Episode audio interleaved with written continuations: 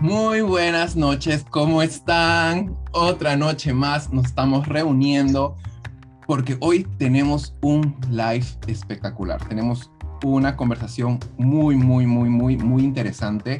¿Por qué? ¿Por qué? Se preguntarán por qué, qué está pasando, qué, tan importante es. Algunos, algunas y algunos habrán visto nuestros posts en, en Facebook, en Instagram. Hoy, hoy estamos celebrando, aunque no es hoy, es mañana, pero nos adelantamos un poquito porque nos gusta, nos gusta, nos encanta siempre poner la información y decirlo por todos lados.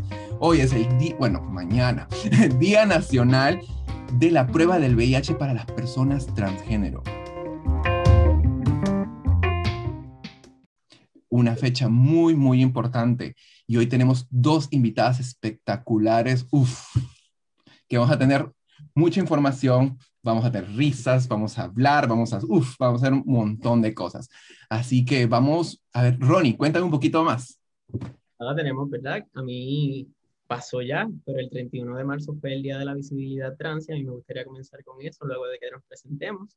Para mí es bien importante que en cada espacio se hable de estas cosas, ¿verdad? En cuestión de que hay mucho que hacer y dentro del VIH también, que por eso tenemos estas, estas fechas que se nos acuerdan y eh, de parte de la campaña del CDC. Mi nombre es Ronaldo, Ronaldo Andrés, vivo en Puerto Rico y hago pruebas de VIH. Soy una persona viviendo con VIH también, para los que no me conocen también, que empecé hablando rapidito. Eh, la importancia de este día también para nosotros, ¿verdad? De visibilizar estos temas y del CDC también para que las personas conozcan su estatus y se hagan la prueba. Eh, en el día de mañana, pues estamos celebrando, como dice Raúl, lo que es el Día de las Personas Transgénero a hacerse la prueba. y queremos invitarles en el día de hoy a tener esta conversación donde vamos a escuchar lo que es prevención, el estigma, cómo el, el VIH nos puede afectar, ¿verdad? Personas transgénero y eh, qué trabajos nos queda o estamos haciendo para nuestras comunidades. Seguimos con Mario. Hola, hola, mi nombre es Mario Campos, un gusto nuevamente volver a estar con ustedes. Gracias por su sintonía, gracias porque esos números en los canales que nosotros tenemos donde compartimos esa información cada vez más va creciendo. Nos sentimos muy felices y orgullosos del trabajo que estamos desarrollando y gracias por el apoyo que estamos recibiendo de toda la comunidad en general, de los países que nos están escuchando. Es tan importante. Bueno, hablando de sobre lo que dice Mario, ¿no? O sea, hemos estado viendo las, las reacciones de las personas en, en los comentarios, en las vistas de, todas estas, de todos estos lives que estamos haciendo y gracias, gracias por siempre estar ahí pendiente de nosotros y pendiente de nuestras informaciones. Yo sé que cuando, cuando empecé, empecé súper rápido, rápido, rápido y ni dije mi nombre. como, como Ronnie lo dijo, mi nombre es Raúl Marca, este, yo, estoy, yo vivo aquí en Nueva York, en Brooklyn. Este, bueno, yo soy peruano y, y vengo trabajando en el área de, de VIH por casi cinco años. Pero bueno, eso sigo, Mario, sigue, sigue hablando, ya, aunque ya me presenté. Ok, so, continúo. Mi nombre es Mario Campos. Eh, este año, al igual que Raúl y Ronnie, tengo la oportunidad de ser embajador del programa de Tengamos Juntos el VIH de parte del CDC. Yo también trabajo en el área de prevención y educación del VIH aquí en Miami. Y como ya lo dijeron mis otros compañeros, esta noche tenemos eh, el honor de tener dos invitadas muy especiales, las cuales eh, al momento que nosotros tuvimos comunicación con ellas, contacto con ellas y compartimos la información, estuvieron dispuestas a ayudar y a contribuir a que esa voz latina suene y llegue a todos los rincones en donde esas actividades están abarcando. Así que pasamos ya a darle la bienvenida con redoble de tambores, que suenen los pitos.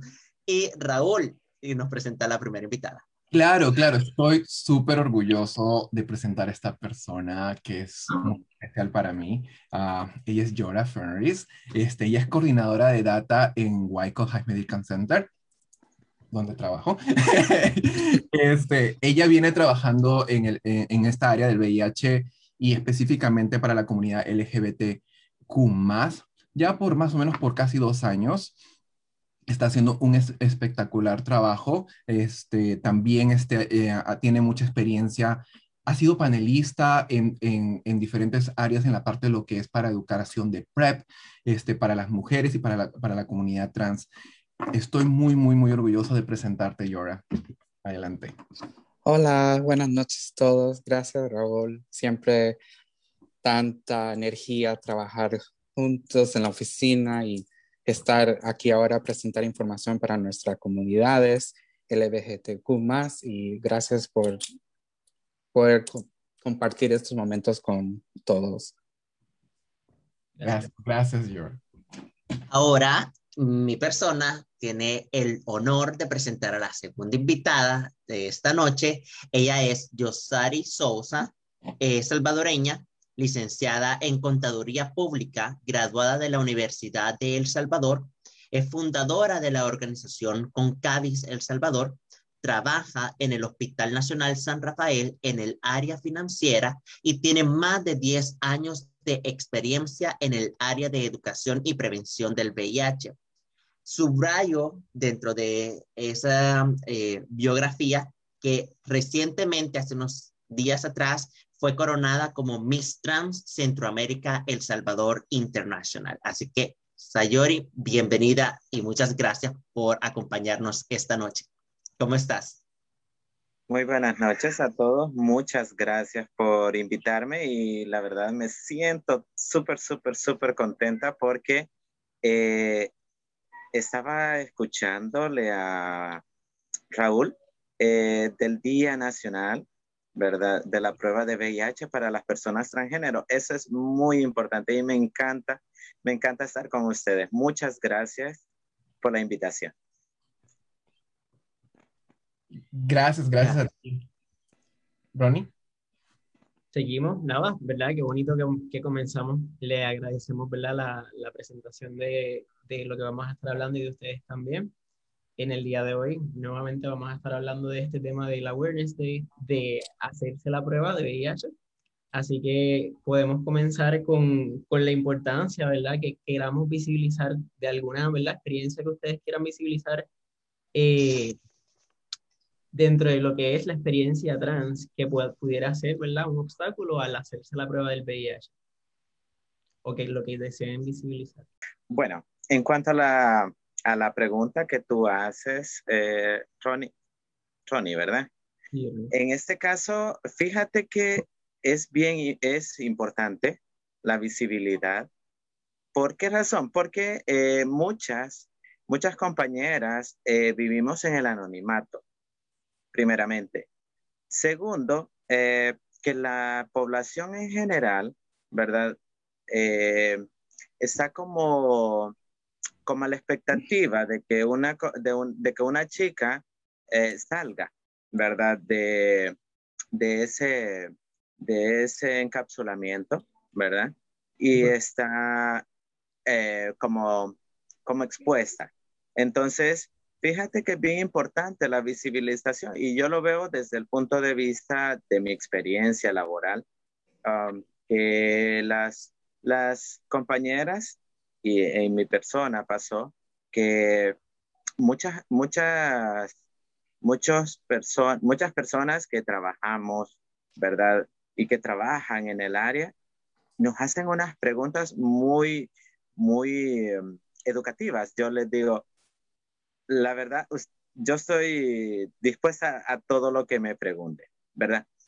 ¿Por qué razón? Porque la visibilidad en el, en el, bueno, estoy hablando de mi país. La visibilidad de la comunidad trans eh, es bien criticada, estigmatizada, eh, discriminada en todas las áreas.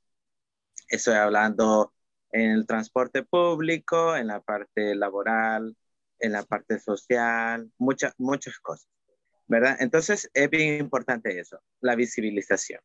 Yo en lo personal eh, he trabajado mucho en que las compañeras eh, se den a conocer, que hagamos una, una incidencia eh, en la población para educarlas con nuestro ejemplo, ¿verdad? Y la verdad es que, fíjate que bien, bien bonito porque aquí en mi comunidad, ¿verdad? me preguntaban, ¿y tú cómo te llamas? Porque no me conocían la parte la visibilidad. No, en esta parte no sabían quién era. Entonces, empiezan a preguntarme y es bien, bien eh, satisfactorio saber que te están preguntando para educarse. Así es. Entonces, no lo hacen en una forma con dolo, sino que lo hacen en una forma educativa. En el caso, en mi persona, bueno, eh, Mario me presentó, ¿verdad? Ah, que estuve trabajando en el área de, de VIH hace uh, casi 10 años eh, y ahora ya estoy en el área contable y cuando llegué justamente el primer día me tuvimos una pequeña reunión y nos, nos comentaban y me decían, ¿y a usted cómo le gusta que le llamen? Esto, esa, pregunta fue para mí bien errónea porque ya tenía 10 años de estar en, en, toda, la, en toda la institución, pero en esa área no. Entonces, y yo les digo, bueno, la visibilidad, ¿qué ven, qué ven ustedes en mí? ¿Un chico o una chica? Entonces, me dijeron, bueno, una chica, entonces trátenme como una chica. Fácilmente. ¿Verdad? Entonces, por esa, por esa razón es bien importante la visibilidad. Claro. Gracias. Y, y Jora, cuéntame un poquito en, tu experiencia. Al respecto de, de, ir a hacerse pruebas de VIH, yo creo que muchas veces por la comunidad transgénero, género no conforme y no binaria, a veces uno está llegando a esos espacios dominados con gente cisgénero. Entonces, a muchas personas, si uno va y uno va a ir a hacerse pruebas, uno quiere estar entre comunidad, ¿verdad? Quiere ver otras personas como yo, quiere ver personas que somos de la comunidad transgénero y o a veces yo conozco muchas amistades, amiguitos que son no binarios y para ellos les cuestan ir a lugares porque no hay el, lenguaje, no hay un espacio para que la gente no le van a decir, eres hombre, es mujer, like, no, eres una persona. A veces hay la sensibilidad que hay muchos géneros y que a veces en muchos lugares los proveedores médicos no tienen la forma o la educación en cómo hablar con nuestra comunidad. Y eso es a veces es el fallo, la barrera de que la gente venga a hacerse los exámenes de las pruebas de VIH, porque si van en una clínica que no se sienten cómodos, comodix a ir a, eh, a, sentarse, que van a ser tratados, ¿sabes? Aunque la gente va a saber hacer las preguntas que necesarias para poder decir, ok, yo te voy a llamar los pronombres y todo, y la, la, gente como que, y también a veces no hacer muchas preguntas también, porque a veces son preguntas muy invasivas. Eh, y a veces uno dice, ¿por qué me estás preguntando esto? Que esto no tiene que ver con esto. Y a veces es porque la gente cisgénero tiene una curiosidad que a veces es un poco sobrepasándose de, de la raya en lo que uno tiene que preguntar uno, y es el respeto y la humanidad es lo que buscamos para ir a hacerse esas pruebas y también saber que podemos conseguir esas pruebas y tener todo y, y a veces uno no sabe dónde ir, a veces eso siempre es una pregunta. Ya, es lo que ambas han dicho, es lo que justamente Raúl y Ronnie habíamos estado hablando durante toda esta semana cuando estábamos eh, planeando el Facebook Live con ustedes. Tratar de visibilizar aquellas cosas que quizás como sistema están normalizados como bien, pero que no lo están y representan una barrera al momento que la comunidad trans, las chicas trans, llegan a una clínica. No se sienten del todo seguros cuando tendrían que ser así.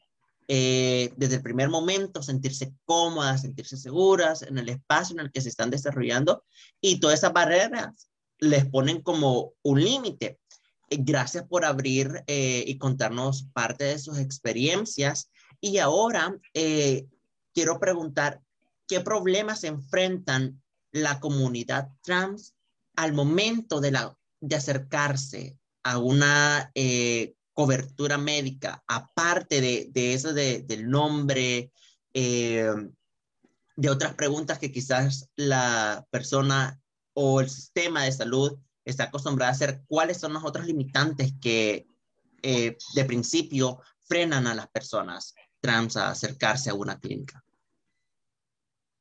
Cualquiera de las dos puede contestar primero. Bueno, voy a contestar. Eh, yo creo que la primera barrera a veces es el, los documentos, ¿verdad? A veces llegamos a una clínica y tal vez, el, sabes, por ejemplo, yo llego y si mi nombre eh, no, no ha cambiado, por, por lo menos si en, en, una época me pasó, llegaba y you know, yo, me, yo soy ahora, pero la gente siempre está viendo, aunque no, este es el nombre. Dice, no, pero eso es un documento legal. Yo tengo, yo, yo tengo autonomía sobre mi cuerpo y mi ser. Entonces, yo te estoy diciendo quién soy. Sí, es un papel, pero ese papel no sobrepone la persona. Yo soy cliente, yo soy el paciente.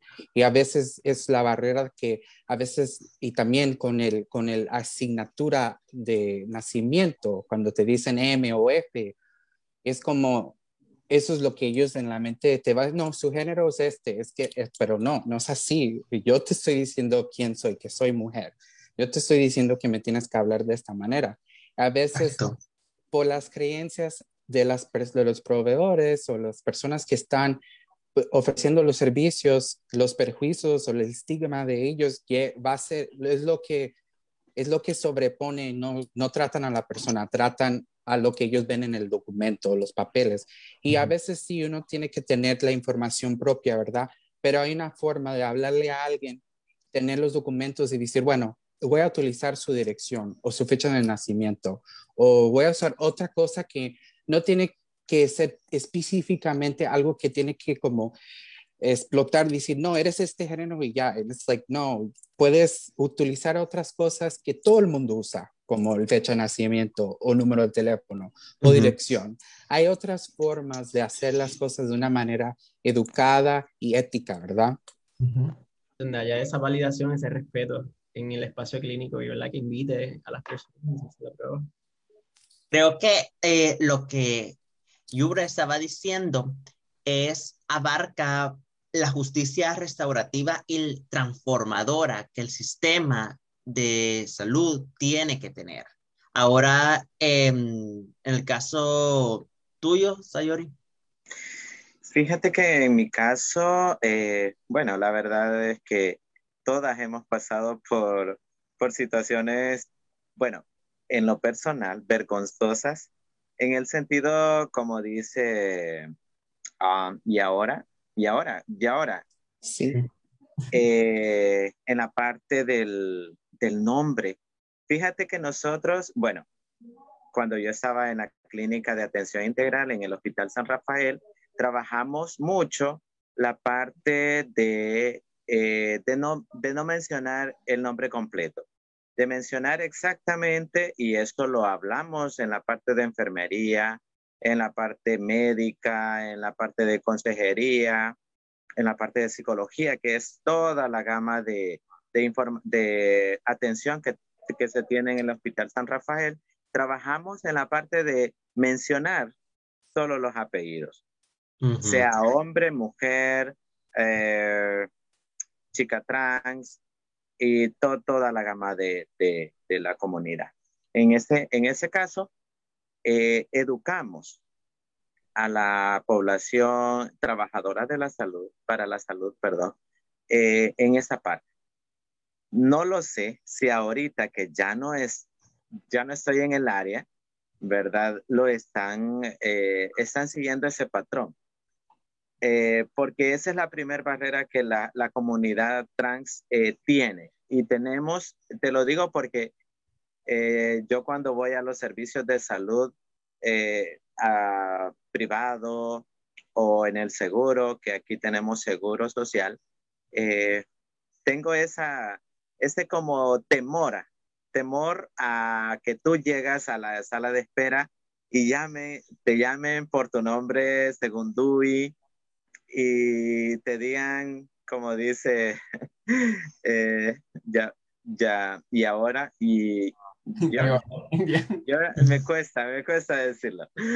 Pero eh, como dice ella, el, la parte de, de que te, te, digan un F, un, e, un M, ¿verdad? O un A, eh, eso te, te, te, te cohibe, ¿verdad? Y ahí es donde nosotras, bueno, yo en lo personal, yo trato la manera de levantarme antes y decirle, busque mi expediente, por favor, y me le pone al lápiz.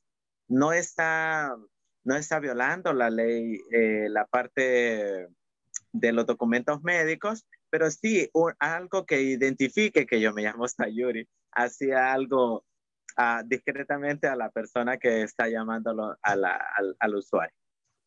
Esa es la primera barrera. La segunda barrera que yo encuentro es la parte de, de los servicios médicos.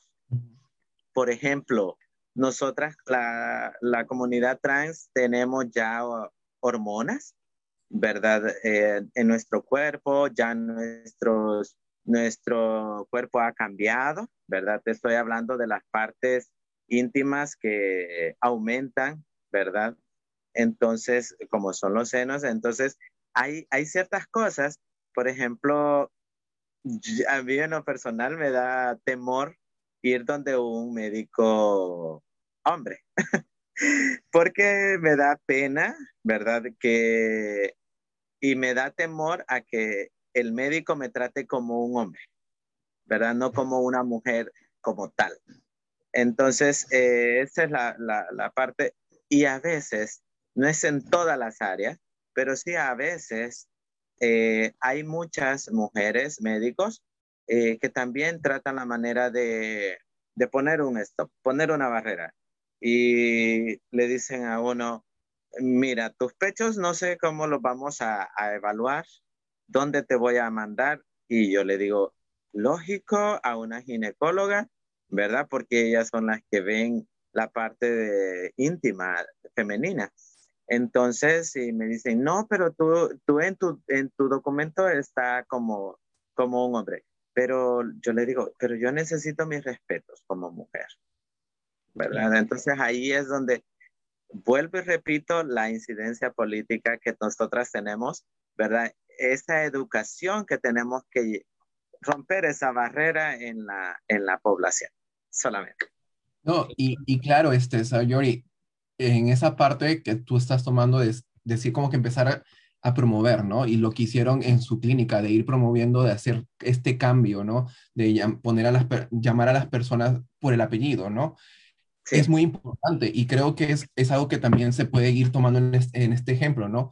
Aquí, por ejemplo, se está abocando mucho, mucho en esta parte de preguntarle, ¿no? ¿Cuál, este, ¿Cuál es tu nombre preferido? O sea, ¿cuál es tu nombre? ¿No?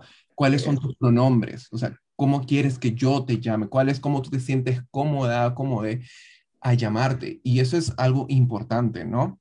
Sí, sí, claro. Perfecto. Y, y mira, yo, o sea, yo sé que hemos hablado ahorita de, de las, una de las barreras que, que, que, las personas tienen para poder este, ir a hacerse una prueba de VIH o para obtener otro tipo de servicios de repente en sus experiencias a Sayori, a Amjora, este, ¿qué tipos, por ejemplo, eh, cómo cuando ustedes van, ven al, al, al, proveedor o a la proveedora, me comentaste, ¿no? Que tienen este tipo de, de, de preguntas que son un poco incómodas. Hay un momentos que ustedes de repente dicen, ¿sabes qué? Como me dijiste, no, no quiero ir a esta clínica, no quiero ir a este lugar. Ah, pueden, no sé, si se sienten cómodas en poder decir alguna experiencia, algo así.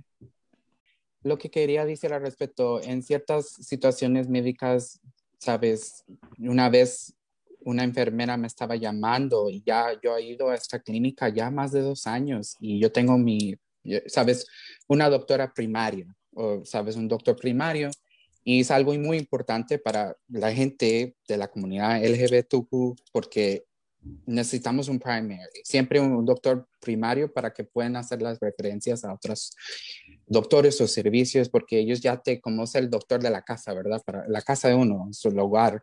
Y bueno, yo iba a esa clínica y una vez la, la, enfermera que estaba ahí, yo estaba en proceso de cambiar mi nombre, pero ya me sabían, me llamaban Gia, porque eso es más fácil, porque a veces ya ahora era muy difícil y la enfermera dijo el nombre completo de lo que estaba en los documentos que tenía antes. Y yo le dije, yo, yo no le contesté. Llamó como tres veces y yo con una vergüenza, con la cara roja, yo, y después yo me paré y dije, vea, ustedes saben mi nombre, ellos saben en el escritorio, todo el mundo sabe que es Gia. Y hasta en el papel de la etiqueta, la etiqueta decía Gia antes del nombre completo. Y yo dije, ¿por qué no, por qué no estabas viendo bien? Y, me quedé, y se me subió la presión y hasta la enfermera me tomó la presión y me dije, oh, te subió altísimo, se puso a disculparse y dije, la gente nunca conecta lo emocional con lo que es el físico, que también estas, estas cosas que son tan, que es un privilegio a las personas cisgéneros, que no tienen que pensar en, pensar en estas cosas cuando van a la clínica, pero uno que quiere decir que sí, yo estoy aquí, yo soy, yo soy quien digo, y tiene que pasar muchas cosas y a veces uno, a veces uno no quiere volver a esa clínica. Yo volví porque a mí me encanta mi doctora, y ella va a hacer muchas cosas para mí, tenemos una relación y me ha conseguido documentos y cambios que digo, yo no voy a cambiar a nadie más porque ella me está apoyando. Pero en otras maneras, yo, yo soy bien vocal y digo, no, yo soy esto, yo soy esta mujer que tiene enfrente y ya, a mí no me importa lo que piensa nadie, porque uno tiene que hablar y decir, ok, y a veces sí, lo que uno pasa en una clínica a veces es la seguridad con los otros pacientes, porque si alguien sabe que eres trans y a veces no quiere decir, te puede poner en peligro con otras personas en, el, en la, sala de espera. Eso es otra, otra cosa que la gente no piensa tampoco. Es otra cosa para ir a una clínica. Like your safety es lo más importante. Yeah. Eh, justo lo que Gia estaba diciendo, eh, es más fácil decir Gia, ¿verdad? Sí, no, está bien, Mario. Pero está bien, está bien que digamos Estamos entre, entre amiguis. Ok. Muy bien. Entonces, lo que Gia estaba diciendo eh, es justo lo que también pasa, creo que no solamente en la clínica de ella, sino que en muchas de las clínicas, tanto a nivel nacional de Estados Unidos como en otros países latinoamericanos. En este caso que tenemos a, a una invitada salvadoreña. Yo recuerdo que en El Salvador, cuando yo comencé a trabajar en esta área, eh, de VIH, que fue en el 2017, específicamente a favor de la comunidad LGTBI, me desarrollé un proyecto eh, junto con otra organización aliada, donde teníamos el, el favor, voy a decir así, y el privilegio de conocer a personas trans y familiares de personas trans. Y te dabas cuenta de una realidad tan dura porque muchas mujeres trans ya no continúan en el proceso, ya sea de su medicamento contra el VIH o irse a hacer una prueba de prevención y conocer su diagnóstico de VIH, porque las trataban mal, las hacían sentir incómodas. Es tan duro porque llevabas a conocer llegabas a conocer a familias que estaban llorando de la muerte de una eh, de una hija que era trans a causa de que ya no siguió tomando sus medicamentos, ya no siguió yendo al hospital porque el doctor la trató mal. Entonces, ahora que quiero darte el paso a ti, Sayori, a que nos cuentes si te ha pasado algo, aparte de lo que yo ya estoy narrando que sucede en El Salvador, en tu caso personal. Fíjate que en mi caso, eh, la verdad es que en todas las eh, la atención en salud, uno tiene ese temor, ¿verdad? De, seguir y, e, e, incluso en la, bueno, en la clínica donde yo estuve, eh, estuvimos tratando de mantener a nuestras compañeras trans eh, en, el, en el proceso, en, el, en la atención, en, en el medicamento y toda esa, toda esa, esa, esa esa parte de, de educación para la salud. En este caso, nosotras, eh, bueno, te digo nosotras porque éramos un grupo de mujeres eh, que trabajábamos para, para la comunidad trans. En este caso, teníamos un, un, estándar de que la comunidad trans era la que menos llegaba a los servicios para la salud. ¿Verdad? Entonces nosotros tratábamos de, de llamarles, de tener un contacto directo, ¿verdad? E incluso tuvimos que hacer un grupo de apoyo de, de mujeres trans para que se sintieran cómodas, para que se compartiera eh, algunos, algunas vivencias y, y, poder erradicar esa parte, ¿verdad?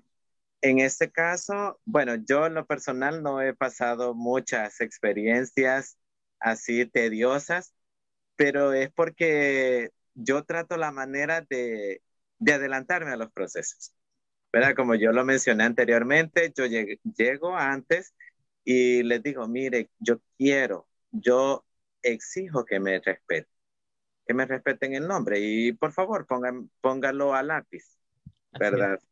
Entonces, esa, esa educación que nosotras eh, tenemos que tener hacia, hacia los demás es la que yo invito, si hay comunidad trans acá conectada, ¿verdad?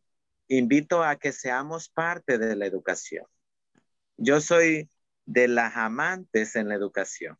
Yo cuando camino e incluso en el, en el transporte público, si yo voy a la par de, de una persona que lo siento mm, así como, ah, como que pone una barrera, yo trato la manera de educarlo, porque así vamos a ser una sociedad libre de estima y discriminación. Y fíjate que en la clínica de atención integral del Hospital San Rafael, bueno, es una de las mejores. No es por, no estoy hablando porque, porque yo trabajé allí, pero si ustedes ven las estadísticas, el Hospital San Rafael es amigable hacia la comunidad trans, ¿verdad? Que cuesta, ¿verdad? Pero, pero prácticamente eh, estamos, estamos uh, caminando a pasos lentos, pero fijos, ¿verdad? Se hace falta mucho trabajo. Tenemos un comentario de Anton Q que le envía saludos a Raúl Yaura y dice que el entrenamiento de los profesionales de salud es fundamental para que puedan ofrecer servicios de alta calidad y sin estigma para las personas. Eh, y eso, de eso es lo que estamos hablando, porque en verdad ahora mismo con esta campaña y el día, el Awareness Day de mañana, que es el día de hacerse la prueba a las personas trans, estamos hablando de que muchas veces el personal médico no está sensibilizado para atender a las personas dentro de lo que son las preguntas o, lo que sea.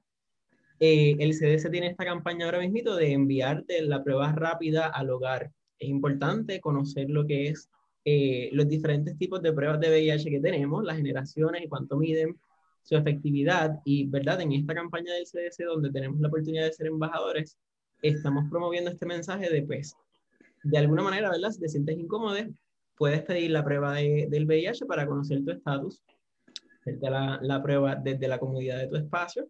Eh, y entonces de tener un resultado negativo, tomar unas opciones como lo que es seguir utilizando el condón, eh, el PrEP, que lo estamos reforzando en personas, personas transgénero. Esto es una prevención que tenemos adicional a lo que es el VIH. Dentro de lo que es eh, en la campaña nuevamente del CDC, el enviarse la prueba al, al, al hogar que puedas solicitar estos servicios, conocerlos, que puedas mantenerte informada, pero si tenemos todas estas herramientas y entonces tenemos un resultado positivo, ahí entonces entramos a lo que no tenemos, es no tener un buen trato en el hospital o en, donde vayamos a atendernos en la clínica. Son estas cosas definitivamente, por eso las estamos visibilizando, porque son barreras para otras personas quizás no tienen la misma fortaleza de continuar, ¿verdad?, con su proceso como dice Mario, de que puedan dejar el tratamiento eh, y no queremos eso, queremos que lo retomen, queremos mayor sensibilidad de parte de, los servicios médicos y del sistema que se les valide las experiencias. Los cuerpos eh, anatómicamente, ¿verdad? Todos somos diferentes, todos, todos somos distintos. Eh, hay hombres que tienen vagina, hay piscinas por acá. Entonces, buscar la atención que se le que se le que no se le excluya, sino que se le no se le deje de dar por un estigma o discrimen que todavía existe. Exacto. Eh, vamos ahora a hablar directamente de el tema que marca la celebración la cual estamos uh, conmemorando, ¿no? Y es la prevención del VIH, el hacerse una prueba. ambas trabajan en el sistema de salud de manera directa.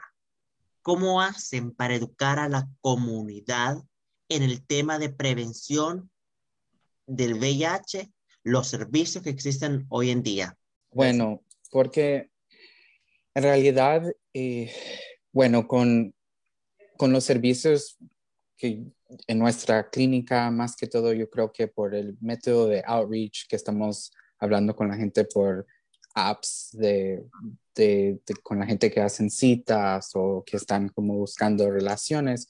Yo creo que también por ahí es cuando, sabes, estamos hablando con las personas para que ven que pueden venir y que ofrecemos una prueba y que pueden también ir a otras personas con otros servicios que pueden decir, ok, necesitas uh, ayuda, apoyo con trabajo, apoyo con eh, de, del hogar, o tienes, o también tienen, tiene la necesidad del seguro médico, que también es otra barrera. Y bueno, yo lo que yo he aprendido es que a veces es tener una conversación con alguien y decir, bueno, ¿qué, qué, cuáles son las cosas, cuáles son sus necesidades? Y, y bueno, también tratar, a veces es más escuchar, ¿verdad? Y estar en el proceso de, de ver, ok, bueno, aquí están, aquí están estos servicios, cuando puedes o quieres venir. También a veces como educadora de cuando era un peer antes, yo directamente decía, vea, yo voy a estar ahí y cuando vienen, yo te voy a ver a cara a cara, hablamos un poco y hacer las personas sentir cómodas y saber que pueden recibir esos servicios y también saber, sabes, saber y hablar con los proveedores, decir, bueno, usted tiene, yo hablo con el proveedor, necesito que hagas esto para mi paciente o para mi cliente, para que ellos se sienten bien, ¿verdad? porque también a veces en mi experiencia, por ejemplo, con cuando yo fui a un grupo de PrEP para personas transgéneros, género no conforme y no binaria, a veces decían, las personas trans que estaban en ese grupo me decían a mí, o yo estaba escuchando que a veces con los eh, con los ads, con las como, con, con los de prep, como, como, como si los anuncios que veían en el tren, o a veces se sentían como que se enfocaban mucho las compañías que tenían las medicinas en, los, en el grupo trans y a veces la gente trans decía como que, ¿por qué siempre siento que me quieren como empujar un medicamento o algo? Y eso fue como la conversación que yo escuchaba y yo dije, a veces porque Mm, a veces dice, somos una comunidad que, que como que es el estigma que vamos a tener VH y era difícil porque yo entiendo que la gente quiere como ser, como dice Sayuri, anónima, ¿verdad? Entonces, si hay una manera en que la gente puede venir al servicio y sentirse como que van a, vamos a tener la, guardar la información de ellos, vamos a proteger la información de ellos, podemos, y hablar con, con, con nuestros pacientes para decirles, vea, hay PrEP está disponible como otra forma de disminuir, el riesgo alto de, contraer el VIH o otras cosas. También la gente, a veces hay gente que no quiere usar condón y yo digo, ok, bueno, también estamos lubricantes o tal vez si la pareja no quiere usar condón, dependiendo de su parte íntima, pues usted, aquí hay un condón para usted que se puede usar como tratar de como dar a las personas muchas opciones. Yo creo mucho en el, oh, creo mucho en los modelos de reducir las consecuencias dañinas, que quiere decir que lo, es reducir los comportamientos de riesgo moderados, de alto riesgo, a veces más con trabajar con la comunidad que consumo de sustancias, pero también con el al respeto del comportamiento sexual de alto riesgo y siempre ofrecer a las personas, aquí están todas las opciones y tú eres la persona que va a decidir. Y siempre dejar el poder con el y, educar también, educar. Y es una parte muy importante lo que me estás diciendo, Yora, que para eso también nosotros aquí estamos, ¿no? Estamos aquí para poder seguir empoderando a la comunidad, empoderando para que este mensaje, todo lo que estamos hablando, se siga dando para todas las personas, ¿no? Este, dar las herramientas, decir, mira, hay esto, esto y esto, y tú puedes, tú tienes, eh, tú decides cuál funciona, cuál no funciona para ti y cuál te gusta. Entonces, en esto estamos, en esto para seguir promoviendo, para seguir hablando sobre esto. Y claro, y gracias por traer este tema de, de los diferentes tipos de, de como manera de prevención, ¿no? El uso del condón, PrEP, y si pasa cualquier tipo de, emergencia que tenemos lo que es PEP. Gracias por traer este tipo de, de este tema. Como un, una trabajadora en el área de salud, y voy a agregar ahora un, un término más o una responsabilidad más que ahora representante de El Salvador en, un concurso de belleza. ¿Cómo eh, vas a agregar o linkeas o tratas de compartir la información a otros jóvenes para que se acerquen a hacerse una prueba temprana del VIH, que conozcan su diagnóstico, que empiecen a, adherirse o, o a coger eh, métodos de prevención más saludables. ¿Cómo trabajas directamente con la comunidad? Fíjate que en ese caso, bueno, nosotras, eh, nosotros hemos trabajado eh, de la mano con instituciones no gubernamentales, en prevención. Pero como decía Yora, eh, está en la persona cómo, cómo va a ocupar o va a actuar en la prevención. Nosotras en lo personal y como embajadora de la comunidad trans en El Salvador, eh, estoy dispuesta y bueno, dispuesta a toda la información que me puedan dar pero desde mi parte, eh, creo que la importancia es la educación en prevención.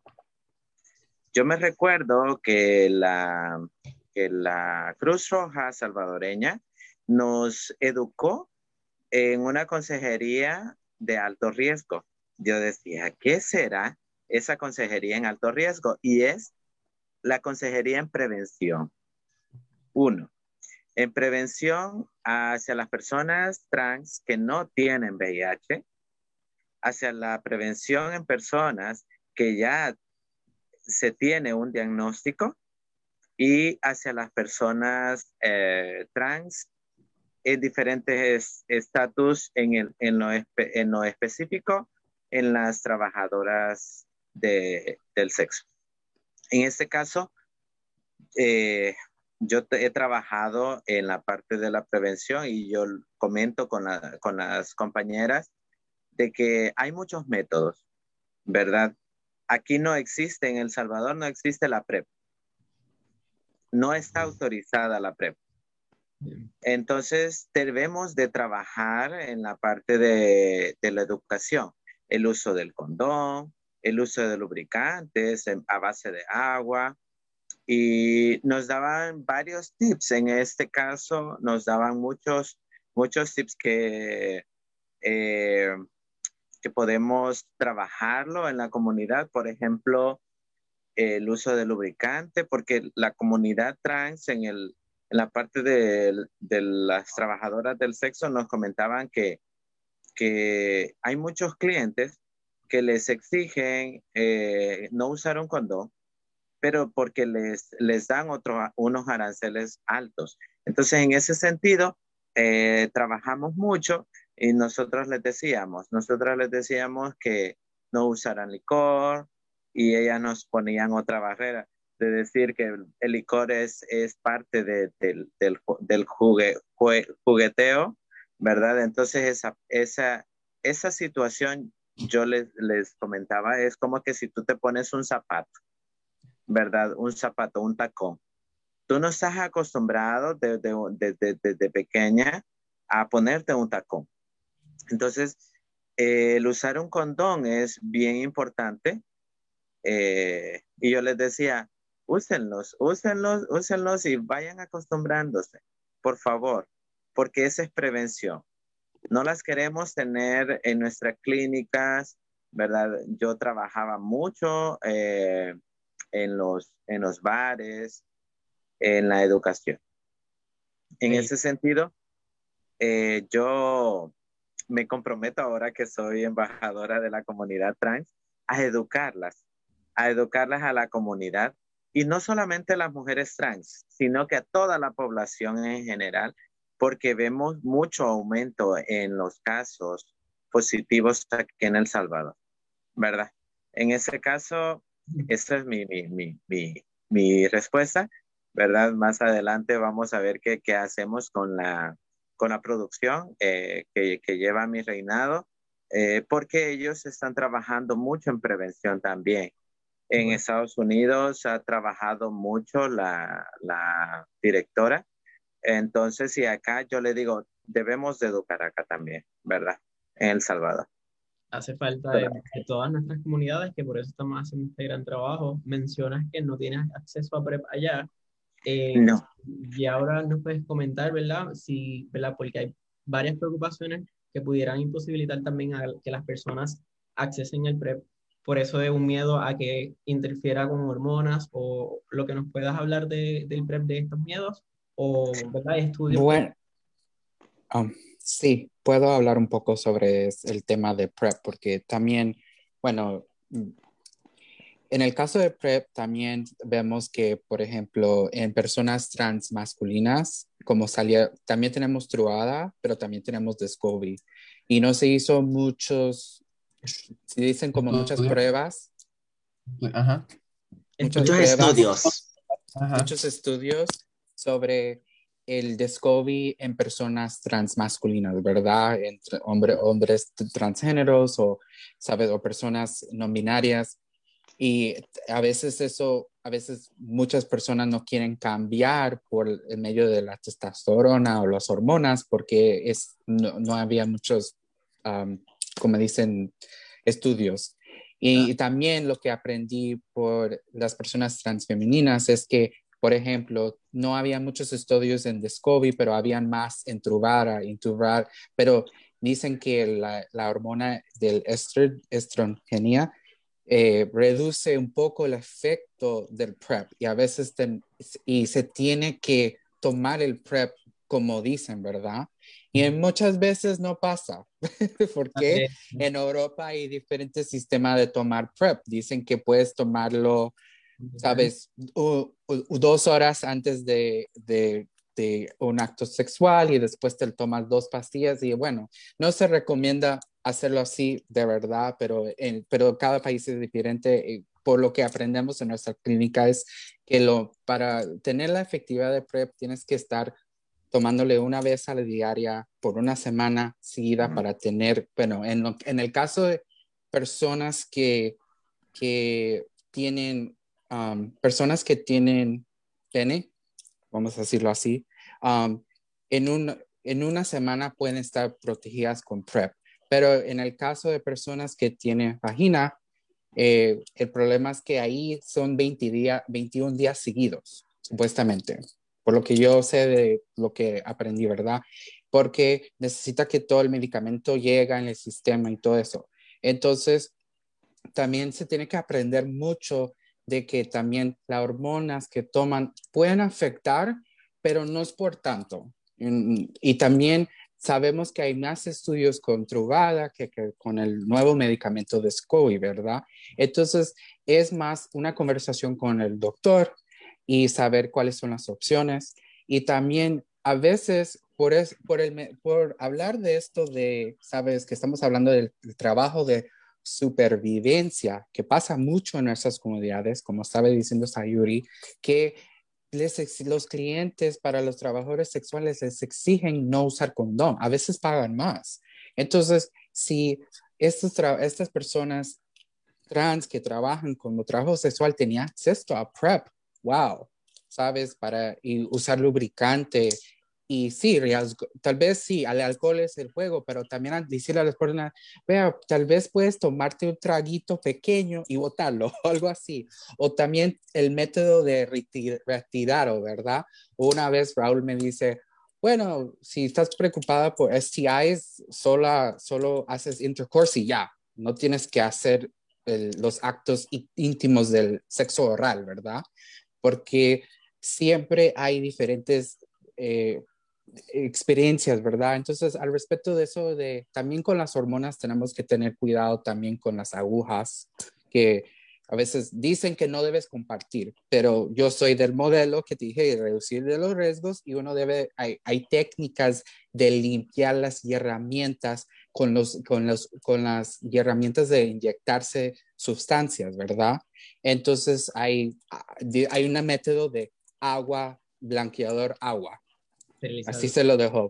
La gente puede buscar en internet, porque a veces en muchos lugares no tienen, no tienen acceso a conseguir los, eh, los needles o los, las, agujas, em, perdón, eh, en un lugar donde te van a dar unas nuevas. A veces no es posible, es, a veces es muy lejos o es difícil. Y, entonces, eh, son técnicas de, eso es como, siempre es la parte de lo que es, porque es, es una comunidad marginalizada y estamos en muchas partes de nuestras vidas en un lugar de alto riesgo a veces y no es porque somos personas de alto riesgo, es por lo que nos pasa, es cosas de alto riesgo porque el sistema no nos eh, sostiene, ¿verdad?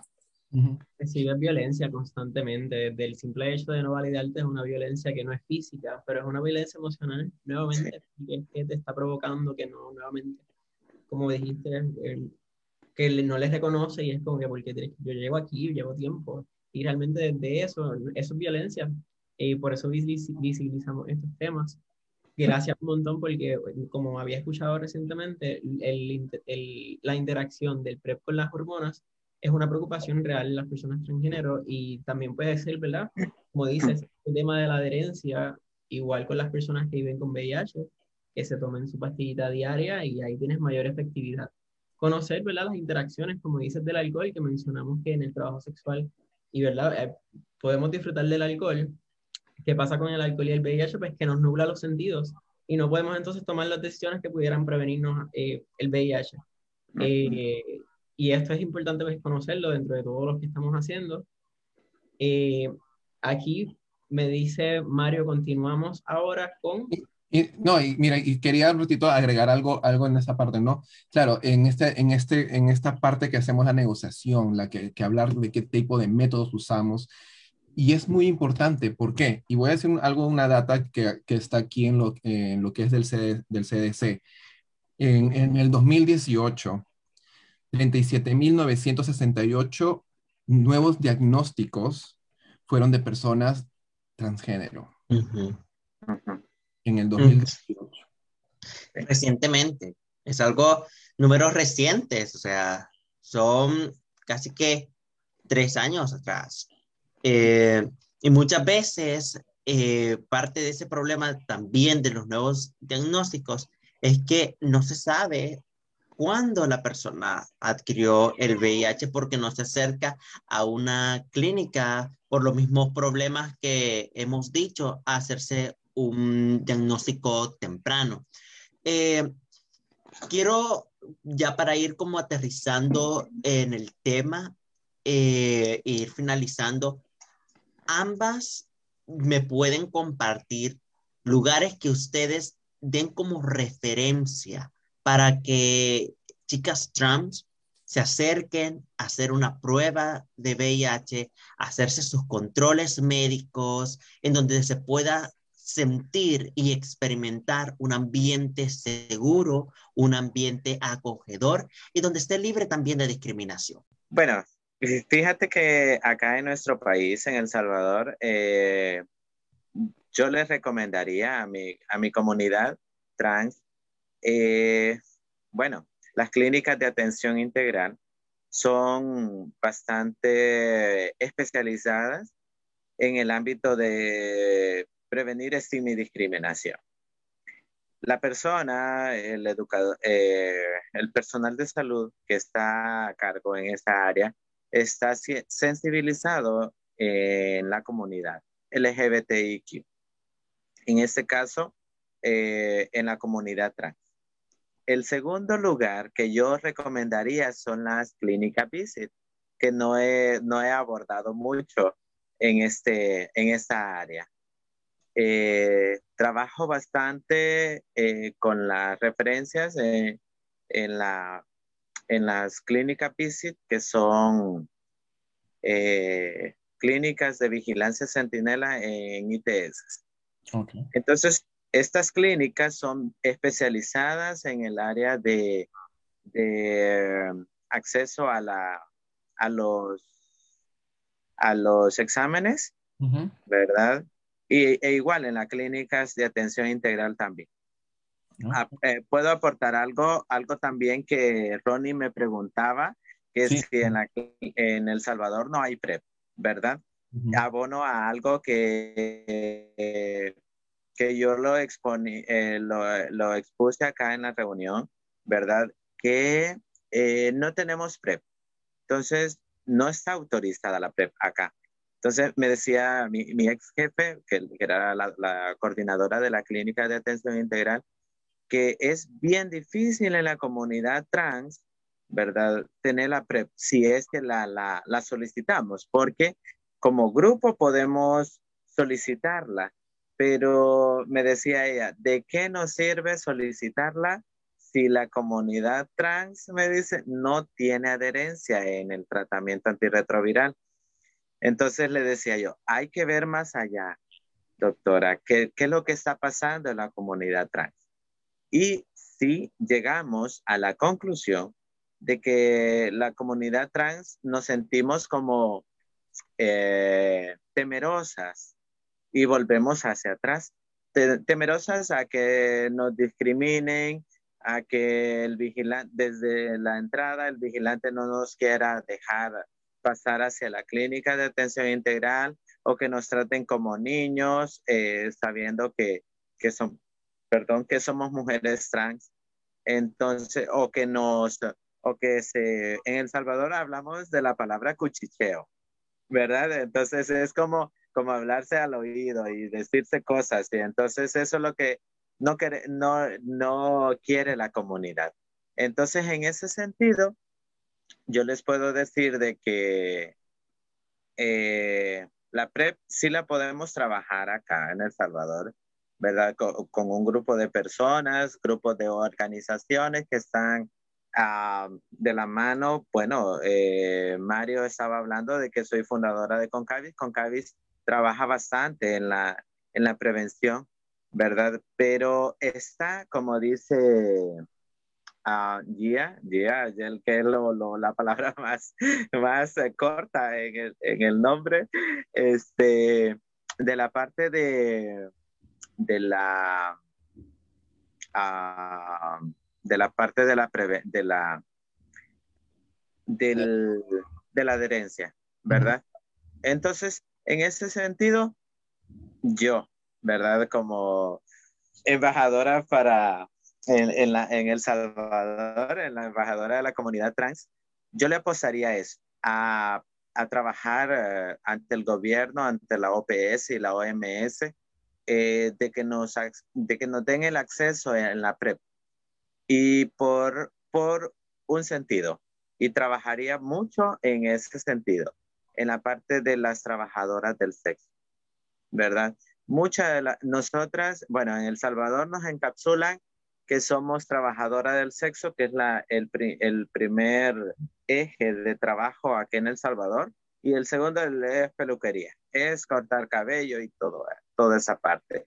Pero la primera es eh, trabajadora del sexo. Quizás por, por, esa área nos podemos, podemos eh, trabajarlo para que, para que hayan más, eh, más acceso al, al medicamento. Y en cuanto a los lugares, ya los mencioné, ¿verdad? Y agrego también las instituciones, las organizaciones que trabajan, bueno, Plan Internacional trabaja mucho en prevenciones. Tenemos eh, móviles que trabajen, que se acerquen a la comunidad trans a, hacerse la prueba de VIH solamente. Gracias. Gia. No, y quería solamente acotar rapidito antes que empiece ¿Sí? Yora. Este, Sayori, muchísimas gracias, en serio, porque nos estás demostrando así que nuestros países, ¿no? Que nuestros países están trabajando en esto, están abocando por esto, por, la, por seguir la prevención, por seguir hablando de este tema de lo que es el VIH.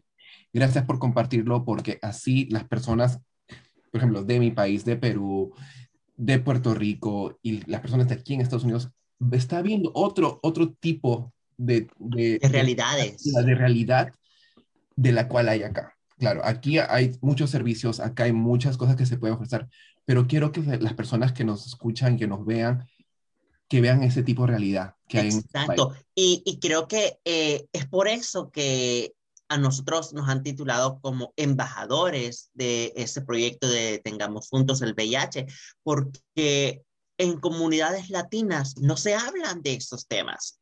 Y es la importancia de hacerle llegar la información de los diferentes métodos que existen para mantenernos eh, seguros, sanos y saludables. Gia, continúas tú. Vale, pues en lugares aquí, bueno, en Brooklyn, por lo menos tenemos la tenemos Trans Latinx, que es una organización que tienen talleres para la gente de la comunidad transgénero que pueden venir a tomar clases en recursos como eh, ayuda con el resumen, aprenderle la historia de la comunidad trans y el, activismo. Um, se pueden hacer prueba de VIH, se pueden um, ir a recursos de abogados para ir a cambiarse el nombre y también en género en los documentos. Um, es una organización que ha apoyado mucho a la comunidad trans Latinx, que también, sabes, también a veces no, eh, yo trato de hablar de todo, todix de la comunidad, que, gente que son trans, transfemenina, transmasculina, gente no binaria, porque también en el mundo latino no tenemos mucho campo para gente que ni se identifica como mujer y hombre. Entonces también son gente que quedan afuera del sistema de venir a hacerse pruebas porque no hay espacio para ellos en nuestras comunidades. Um, también eh, para mujeres trans, específicamente el APECHA, que es más que todo ayuda y apoya mucho a la comunidad de mujeres, pero incluyendo todas las mujeres. Tenemos APECHA, que es, puede, es un recurso que muchas de mis amigas utilizan para hormonas, para hacerse las pruebas, para conseguir PrEP. También tenemos el famoso Callan Lord, ya con, en, en Chelsea, ya conocemos estos lugares que más que todo son servicios general para la gente LBGQ. Tenemos Harlem United, que ayuda mucho en el apoyo de cambiar los nombres legalmente. Y también para las hormonas, normalmente que eh, en los servicios que he trabajado en Wyckoff, uh, mandamos gente transmasculina, gente no binaria para que puedan, y también mujeres trans para Planned Parenthood, que apoya mucho a la gente para conseguir las hormonas. Y, pero también ellos tienen esos servicios de pruebas de VIH. Yo creo que eh, siempre se pregunta, ah, por favor, si quieres hacerse una prueba, yo, yo, cuando uno va al doctor, pero la gente tiene que sentirse cómoda a ir a estos doctores también, ¿sabes? Aunque tenemos recursos en los Estados Unidos, la gente a veces todavía tiene miedo de ir y no quieren pasar vergüenza. Muchas de mis amistades Mm, a veces me dicen, no me, siento, no me siento bien ir. Yo a veces les digo, pero vaya, por favor, tienes el seguro. Muchos otros lugares no tienen. Por ejemplo, en El Salvador no tienen PrEP. Y yo digo, wow, ¿cómo hacen? Porque es bien difícil y es, es, mm, es triste porque también es un medicamento que nos va a sacar adelante de, de la epidemia del VIH, ¿verdad? Entonces, estos son los lugares que, que tenemos en, eh, aquí en Brooklyn y en Nueva York. Um, y espero que estos lugares también pueden mandar prepa El Salvador un día, ¿verdad? Y apoyar a nuestros países latinos que necesita estos medicamentos. Una herramienta súper necesaria en nuestras comunidades y, ¿verdad? Que perder ese estigma también, la desinformación, que se hagan más estudios vamos a hacer ¿verdad? Un, un, cierre de capítulo de la conversación de hoy. Hablamos del estigma, hablamos de las barreras ¿verdad? que las personas trans experimentan dentro de lo que hace la prueba del VIH, métodos de prevención que dimos a conocer. Raúl mencionó el PrEP, el PrEP, también lo que es el uso del condón. Eh, mencionamos también la campaña del CDC de hacer el, envío de la prueba del VIH en la casa. Eh, el, el, servicio está disponible desde la página del CDC. Eh, con la campaña que nosotros tenemos de Detengamos Juntos el VIH. Igual, invitar a las personas en espacios clínicos a, a profesionales de la salud a ser sensibles dentro de la información y cómo manejan a las personas, que somos personas ante todo, eh, no somos un número más tampoco. y le agradecemos grandemente a Yaura y a Sayori que estuvieron con nosotras en el día de hoy, que se unieron a esta conversación para detener juntos el VIH, visibilizarlo el día de mañana del Awareness Day, de la prueba del VIH en personas transgénero, y eh, como mencioné también anteriormente, visibilizar la visibilización trans, que para mí, ¿verdad? No es solamente el 31 de marzo, eh, darle espacio a estas, a estas eh, problemas que seguimos enfrentándonos y eh, que pudieran evitar, o, ¿verdad? Si los visibilizamos, pudiera evitar que otras personas eh, pasen por esto y conozcan a dónde ir y pedir la ayuda, que eso lo hicimos también. Agradecido. Eh, sí, gracias de todo corazón en nombre de Raúl, Ronnie y mío por haber aceptado la invitación. Gracias por, haber compartido la información que estuvieron hablando e informando a toda la comunidad que estuvo atenta. Eh, estos eh, en vivo suben nuevo a otra plataforma en donde las personas desde su comunidad, desde su em, comodidad pueden seguir escuchando esta información o cuando va de camino a, a su trabajo o va manejando fácilmente pueden escuchar los podcasts. Yo, eh, para cerrar la conversación de esta noche, me gustaría que cada una de ustedes me diga cuál es el consejo que le dirías a, a tu yo de hace 10 años. ¿Qué le dirías tú a Gia, a tu yo de hace 10 años? Bueno, yo creo que me diría que tal vez buscara comunidad mucho más antes. Yo creo que también, sabes, tal vez siempre, yo quisiera que yo me dijera a mí misma ser más abierta a preguntar y buscar gente y, y hablar, pero, ¿sabes? Porque es importante saber que hay otras personas como yo. Yo creo que esa es la primera parte, ¿verdad? Exacto. Gracias. Y ¿Tú, Sayori? ¿Qué te dirías hace 10 años? Ups. bueno, eh, fíjate que me diría, eh, Sayuri, tienes acceso a la educación. Tienes acceso a una comunidad eh, que te pueda apoyar.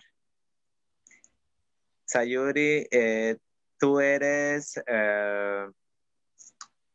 tienes, te, te amas a ti misma, entonces busca los servicios de salud.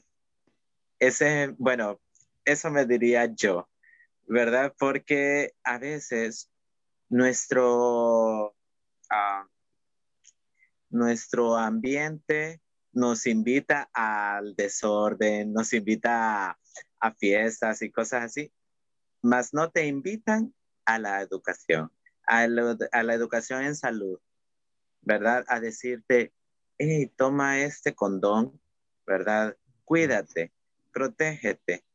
Toma este medicamento que se llama PrEP, ¿verdad? Cuídate, protégete. Y esa palabra la debemos de llevar. Y yo, yo me diría esa parte porque todas las, toda la comunidad trans nos vemos eh, eh, envueltas en ese, en ese mundo, ¿verdad? Ese es mi consejo hacia mi persona. Gracias a Dios. Tiene tantas formas. Cuidarse tiene tantas formas que, ¿verdad? Practiquemos muchas de ellas de manera positiva. Así es. Gracias, gracias otra vez. Estoy súper feliz, estoy súper contento por, por esta conversación. Gracias por, por brindar esta información también, Yora um, Sayori, y gracias también por compartirnos sus experiencias estamos completamente súper, súper agradecidos por esto.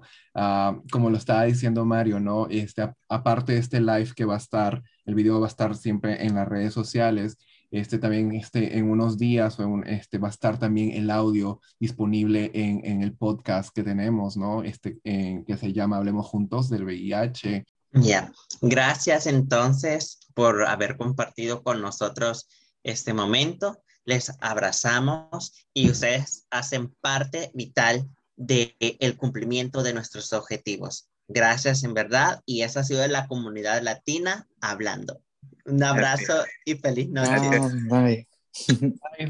Bye.